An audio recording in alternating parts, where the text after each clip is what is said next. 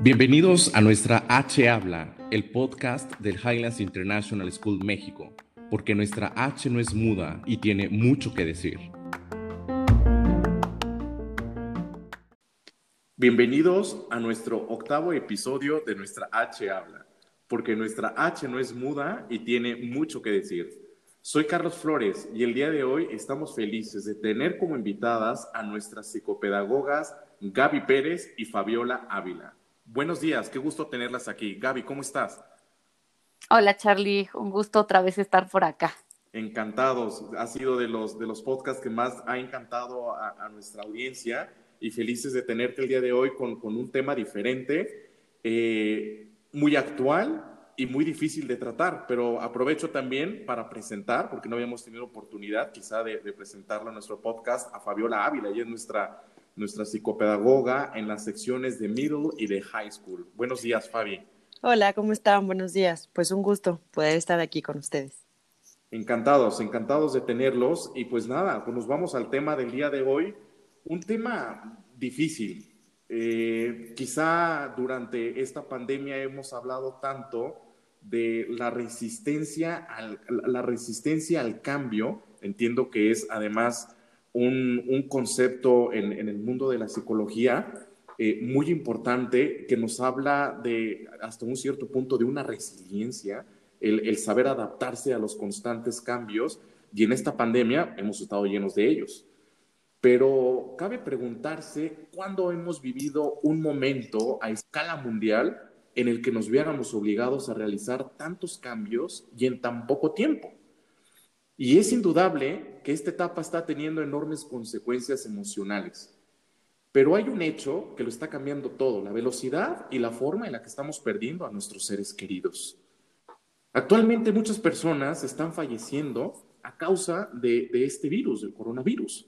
La dimensión social de nuestras despedidas, los velatorios, eh, las ceremonias religiosas, los rituales familiares, se ha visto eliminada por un tema de distanciamiento social.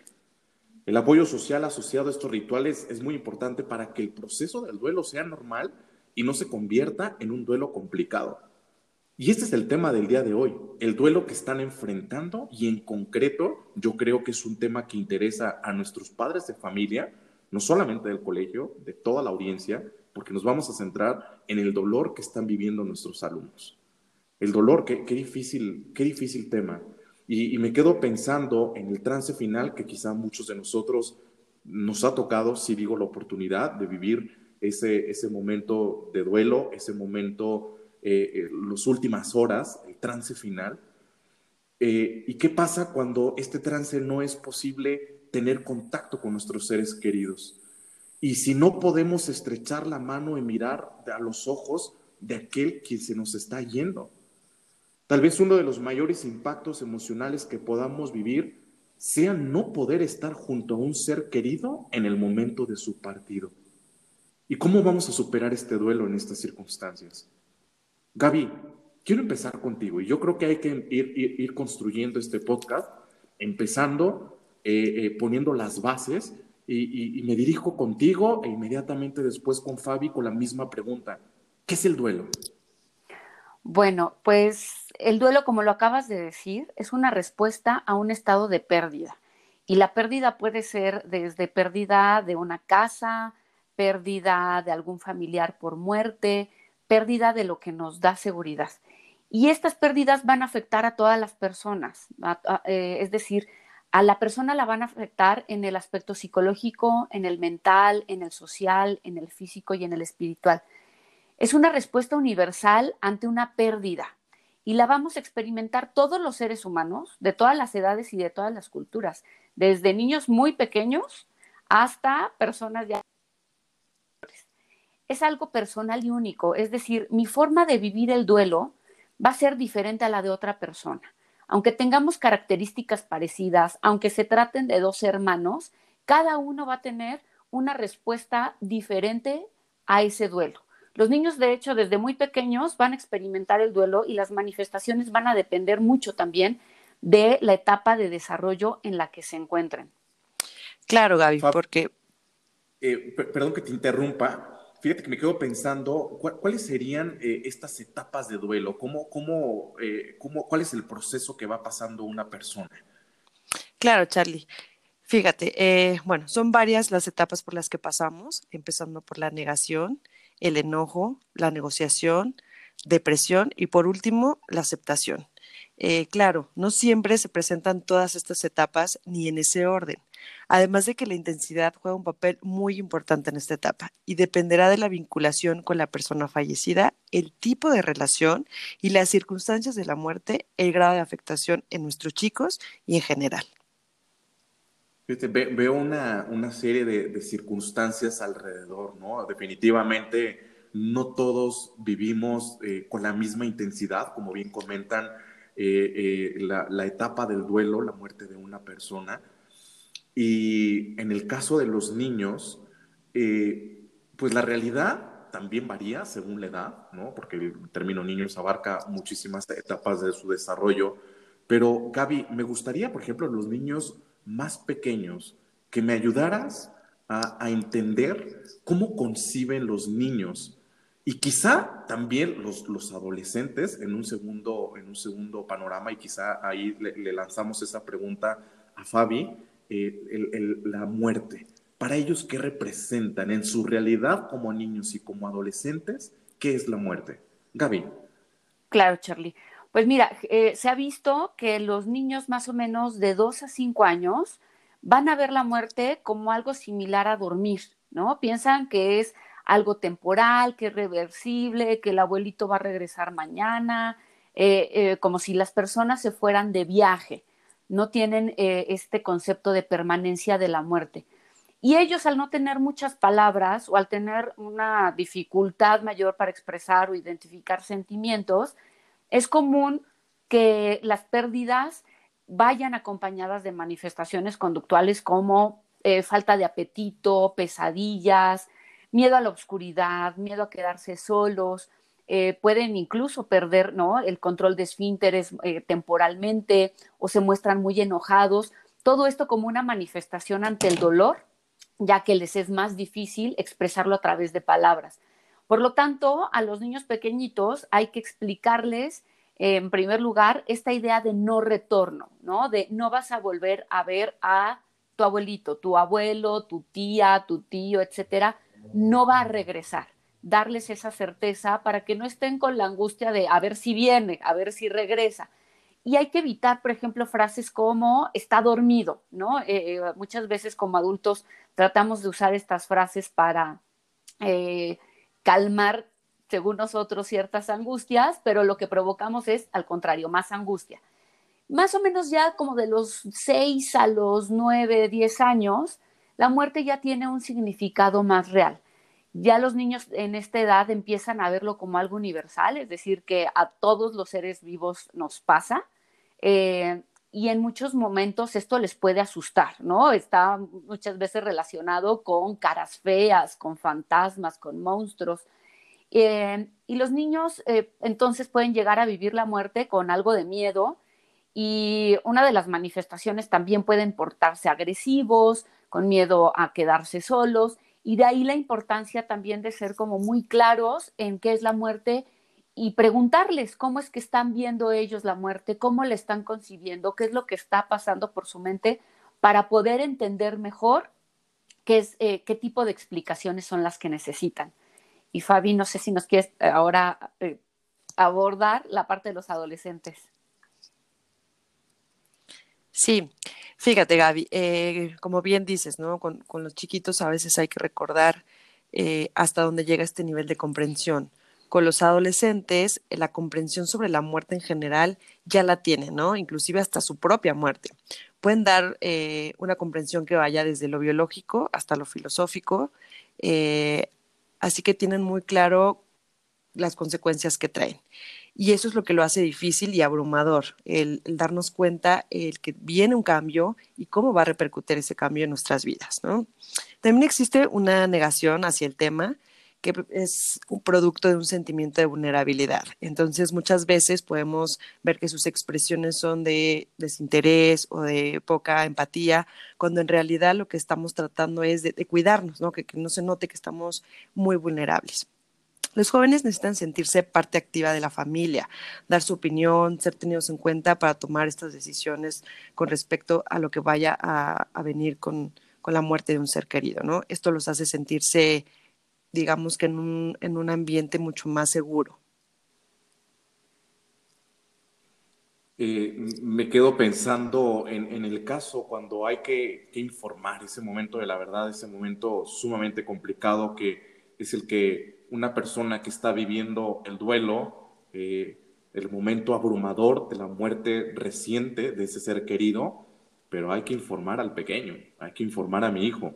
¿Cómo, se les da esta noticia de que un familiar o, una persona cercana ha muerto?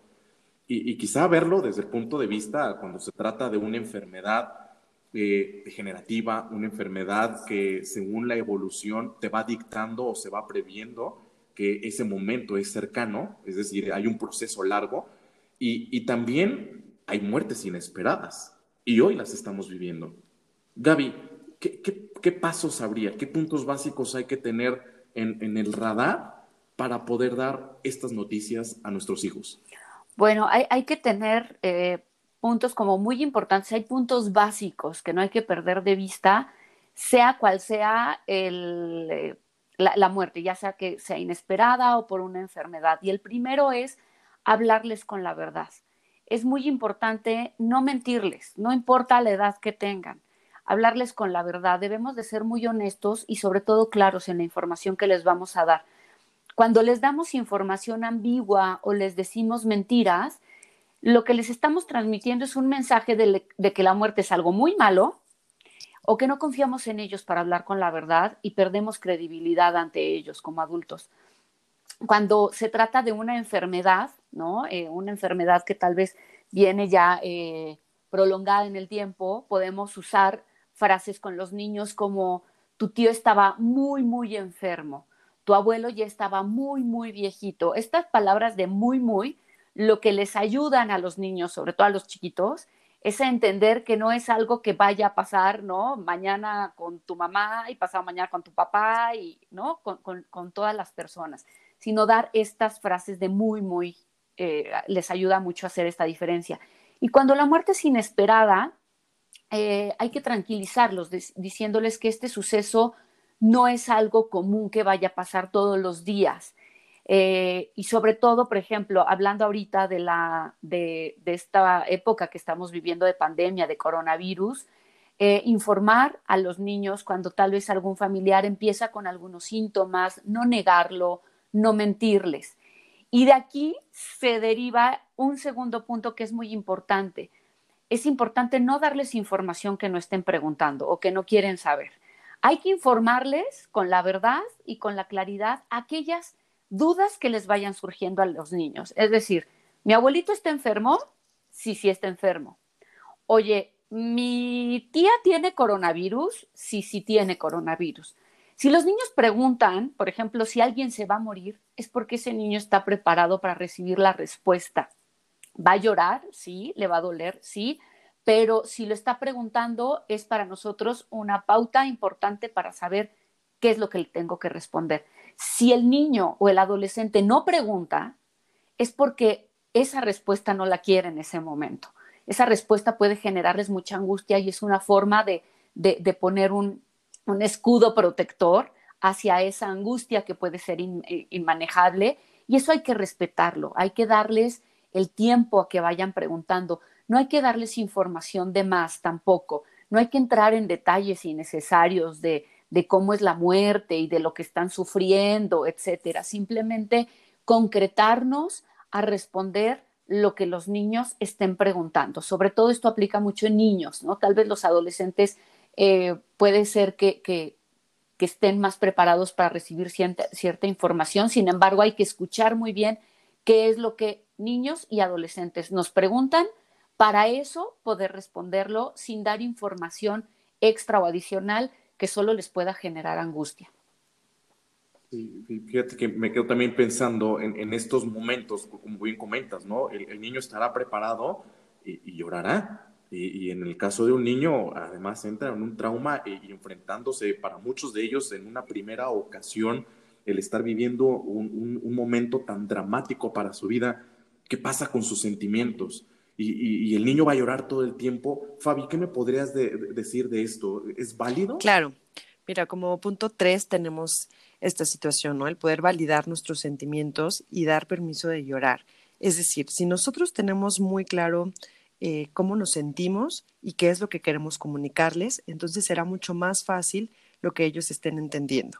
La parte de ser empáticos, ¿no? el que yo pueda decir estoy triste, yo también eh, lo, lo, voy a extrañar o yo también siento esta pérdida, permite muy bien que los adolescentes se puedan conectar y decir, ah, ok, entonces yo también puedo, ¿verdad? es como el también dejar fluir esta emoción y el poder decir, puedo llorar y el dejarlos que lloren, ¿no? Esa es una manifestación que podemos eh, ver muy claramente que puede expresar estas emociones. Nunca generalizar o minimizar lo que el otro puede sentir. Eso es muy importante porque a veces damos por hecho que, bueno, no lo veía tanto, entonces tal vez no lo sienta tanto. No, es importante preguntar y es importante reconocer lo que ellos nos estén compartiendo. Seguir con rutinas. Eh, muy importante que los niños y adolescentes continúen conectándose a sus clases, bañándose, conectando con los amigos, eh, realizar la actividad extraescolar. Eh, lo muy poco que ahora podemos tener como de control, el que ellos puedan permanecer ahí. porque Esto les va a ayudar a sentirse con menos incertidumbre y nuevamente en un, en un ambiente conocido, ¿no? Y eso ayuda a calmar muchísimo eh, la manifestación de, estos, de estas emociones. Eh, Oye, Fabi, y por ejemplo, en el caso, eh, a veces es muy común el decir, no, al niño no lo vamos a llevar al funeral, no, el niño no tiene que participar, no, no puede ver ¿Qué, pasa con estos ritos de despedida? ¿Qué es lo ideal? La verdad es que sí es muy importante, ¿no? Que tanto niños y adolescentes en todos estén en todos los ritos de despedida. El funeral, la misa, ¿no? Ahora que, las tenemos online, eh, ofrecer la posibilidad de participar activamente eh, en ellos, ¿no? Que ellos también puedan eh, acudir, que puedan participar, eh, respetar, sobre todo si ellos quieren ir o si no, si ellos quieren presenciar la, la misa, etcétera. ¿Por qué es súper importante? Porque de esta manera los adolescentes y, bueno, los niños y los adolescentes necesitan sentirse activos en la familia y poder dar su opinión y tener, eh, tener este sentido de pertenencia, ¿no? El poder decir adiós a una persona que quieren y que van a extrañar. Qué tema tan interesante. Yo creo que la mayor certeza que tenemos en nuestra vida, y me atrevo a decir la mayor certeza, es que todos estamos en ese camino y algún día nos encontraremos con la muerte. Y, nunca estamos preparados quizá para ello, eh, ni mucho menos en los casos de, de aquellas personas que es una muerte inesperada eh, una muerte además con todos estos procesos de duelo que son tan importantes vivir. Es importante estar dentro de ese momento para cerrar eh, ciclos, para cerrar eh, tiempos importantes de la psicología de una persona ante una impresión tan fuerte. Han sido muchos los tips que nos han dado, pero ¿con cuáles nos tenemos que quedar? O sea, no podemos terminar este podcast sin recordar y tener presente en todo momento y sobre todo en estas circunstancias eh, eh, algunos tips o, pautas para tener en cuenta. Gaby, ¿cuáles serían esos que nos pudieras decir? Y, la misma pregunta aplica para Fabio. Claro que sí, Charlie. Sin duda es un tema muy, muy profundo, ¿no? Con muchas aristas y bueno, pues eh, esperemos que, estos tips, estos pequeños puntos que, estamos abordando les puedan dar alguna luz, ¿no? Y más claridad sobre cómo abordarlo. Hay que recordar que una pérdida siempre va a conllevar cambios y por lo tanto es muy importante acompañar a nuestros niños, a nuestros adolescentes durante este proceso de duelo. Eh, aceptar las diferentes etapas, así como sus manifestaciones, es fundamental, ya que esto los va a ayudar a que vayan integrando esta vivencia de la pérdida en su vida. Y por lo tanto, no hay que criticarlos, no hay que juzgarlos, no hay que forzarlos a hablar o a llorar si es que no quieren. De pronto hay, papás que me dicen, es que mi hijo no llora, no ha llorado por su abuelo, eh, no ha dicho nada, hay que dejarlo. Cada quien tiene un timing diferente en dicho proceso y la forma en la que van a expresar ese, ese dolor y ese duelo también va a ser diferente y hay que respetarlos. Por eso la, importancia de acompañar. Y en esta época en la que no estamos pudiendo despedirnos de las personas, eh, como ya lo decía Fabiola, es muy importante que participen en, los, ritos, en las misas, aunque sean virtuales. Y muchas veces para los niños y adolescentes también puede ser eh, útil que hagan rituales de despedida a través de cartas, a través de dibujos, que les puedan ayudar a despedirse por lo menos de una manera simbólica de esa persona a la que ha muerto. Hay que recordar también que un duelo se considera patológico a partir de los dos años, por lo tanto, eh, en todo este tiempo, eh, las personas podemos tener diferentes manifestaciones y revivir ¿no? Eh, diferentes etapas a lo largo de este tiempo sin que esto sea patológico. Simplemente es estar alerta y acompañar mucho. Fabi, misma, pregunta. Claro, los adolescentes pueden mostrarse eh, indiferentes, ¿no? Ante esta pérdida por miedo o mostrarse débiles, eh, asimismo también retadores, otras veces excesivamente maduros. Como bien nos dijo Gaby, es un proceso que cada quien vive diferente. Lo importante es animarlos a expresar sus sentimientos y compartir con ellos eh, tiempo, ¿no? Que que estén con personas con las que confíen y por último, y no menos importante, estar alerta de la aparición de posibles síntomas de depresión para poder recurrir a la ayuda profesional en caso de ser necesario. Nada, les agradezco su tiempo del día de hoy, sin duda un tema que podríamos seguir profundizando y invito a toda, a toda nuestra audiencia a no olvidar calificar nuestro podcast eh, con cinco estrellas en Apple Podcasts eh, ¿Crees que esta información pudiera ser útil para alguien más? Ayúdanos también a compartirla y agradecemos eh, la compañía que, nos han hecho durante los meses anteriores hasta el día de hoy, desde que hemos lanzado este, este gran proyecto del Highlands. Hoy más que nunca nuestra H habla y a 25 años de existir todavía tiene muchas cosas que hacer y que decir. As high as Highlands.